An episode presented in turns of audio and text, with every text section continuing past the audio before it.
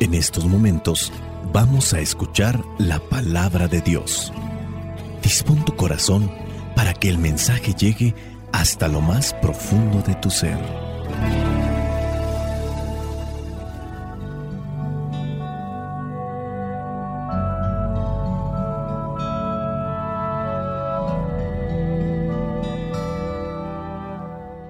El Evangelio que la iglesia nos presenta en esta fiesta de la conversión de San Pablo corresponde a Marcos capítulo 16 versículos del 15 al 18. Dice así, y les dijo, vayan por todo el mundo y anuncien a todos la buena noticia. El que crea y sea bautizado obtendrá la salvación, pero el que no crea será condenado y estas señales acompañarán a los que creen. En mi nombre expulsarán demonios, hablarán nuevas lenguas, tomarán en las manos serpientes, y si beben algo venenoso no les hará daño. Además, pondrán las manos sobre los enfermos, y estos sanarán. Palabra de Dios, te alabamos Señor. Señor Jesucristo nuestro divino Salvador. Gracias te damos por tu infinito amor. Te escuchamos en la palabra, te recibimos y adoramos en la Eucaristía, te servimos en hermanos. Que seamos misioneros como lo quieres tú, enseñando a los hombres el fuego de tu amor. La palabra de Dios no se debe tomar a la ligera. La palabra de Dios se debe tomar muy pero muy en serio. La palabra de Dios hay que saberla interpretar. La palabra de Dios no se debe tampoco de tomar en todos los casos de manera literal. Podemos tomar de manera literal lo que dice el versículo 15. Jesús les dijo, vayan por todo el mundo y anuncien a todos la buena noticia. Los mismos discípulos los apóstoles no podrán en ninguna forma ellos recorrer todo el mundo. Entonces la indicación es para todos los discípulos. Discípulo, recordamos nuevamente, significa el que aprende o se deja enseñar. Tú y yo, al estar observando y reflexionando, meditando la palabra de Dios, nos convertimos en discípulos de Cristo. Y esta indicación, este mandato de parte de nuestro Señor Jesucristo es para todos. Hay que anunciar a todo el mundo la buena noticia, la noticia de salvación, de esperanza, de fe, pero principalmente con nuestras obras. No es solamente dar un discurso, no es solamente dar a conocer un acontecimiento. Nuestra vida, conectada con la de Cristo, debe ser un acontecimiento de buena noticia. Y la buena noticia es cuando hemos podido salir de una situación de pecado. Una situación que no es buena porque el pecado nunca traerá cosas buenas. Esta persona era conflictiva, era muy voluble, se metía en todo tipo de problemas. En su casa ya no le soportaban. Esta otra persona estaba sumergida también en un vicio. Esta pareja estaba a punto de divorciarse. Este muchacho andaba fuera de su familia, andaba metido en el mundo de las sectas satánicas y cosas así podríamos mencionar, pero es buena nueva cuando encontramos que la vida de aquella persona tuvo un cambio, tuvo un giro. Es buena nueva. Ahora ya no le tenemos miedo, antes andaba metido ahí en la cuestión de la delincuencia, de las drogas, se dedicaba a asaltar y hoy ya no, hoy es un fiel anunciador de la palabra de Dios. Esa es una buena noticia. Los que se dejan iluminar por Dios y cambian su manera de vivir son buena noticia. Seamos pues nosotros mismos esa buena noticia en la vida de los demás. Ahora, eso podemos tomarlo de manera literal, pero ¿y qué hay del versículo 17 donde dice, y estas señales acompañarán a los que creen, en mi nombre expulsarán demonios, hablarán nuevas lenguas, tomarán en las manos serpientes y si beben algo venenoso, no les hará daño. Además, pondrán las manos sobre los enfermos y estos sanarán. Aquí también hay que ser muy cautelosos y no tomarlo de forma literal.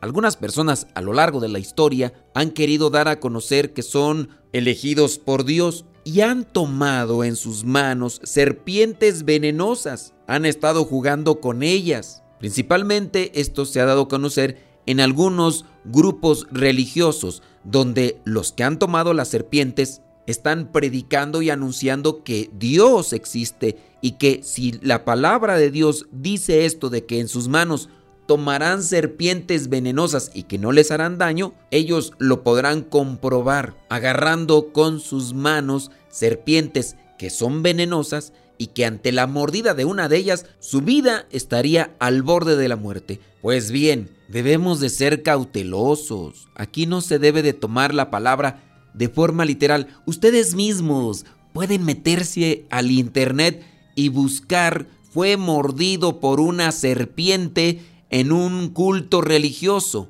en un acto religioso. Y van a encontrar ahí la gran cantidad de personas que se atrevieron a hacer esto pensando que aquí era de una forma tan literal que ellos iban a demostrar que eran elegidos por Dios al jugar con estas serpientes y que no les iba a pasar absolutamente nada. Y pues ya no están aquí en este mundo para seguir anunciando y seguir predicando. ¿Dios falló? No, nosotros somos los que fallamos cuando interpretamos de esta manera tan literal la palabra. En esto también nos hace falta sabiduría, inteligencia. Podríamos decir que en el caso esto es tentar a Dios. Yo voy a agarrar una serpiente de esas venenosas, teniendo presente que el Señor está conmigo y que no me va a pasar absolutamente nada si me muerde. Eso es tentar a Dios y no se debe de tentar a Dios, no se debe de provocar a Dios. ¿Que Dios se puede manifestar? Claro, Dios se manifiesta. Por ejemplo, hablando de la conversión de San Pablo, en uno de los pasajes se habla de San Pablo agarrando una serpiente cuando estaban encendiendo una fogata y una serpiente venenosa se le enredó en la mano y no le pasó absolutamente nada. El pasaje está narrado en el libro de los Hechos de los Apóstoles capítulo 28 versículo 1. Dice, Cuando ya estuvimos todos a salvo, supimos que la isla se llamaba Malta. Los nativos nos trataron muy bien a todos y como estaba lloviendo y hacía frío, encendieron una gran fogata y nos invitaron a acercarnos. Pablo, que había recogido un poco de leña seca, la estaba echando al fuego cuando una víbora salió huyendo del calor y se le enredó en la mano. Al ver los nativos la víbora colgada de la mano de Pablo, se dijeron unos a otros, Este hombre debe ser un asesino, pues aunque se salvó del mar, la justicia divina no lo deja vivir. Pero Pablo se sacudió la víbora en el fuego y no le pasó nada.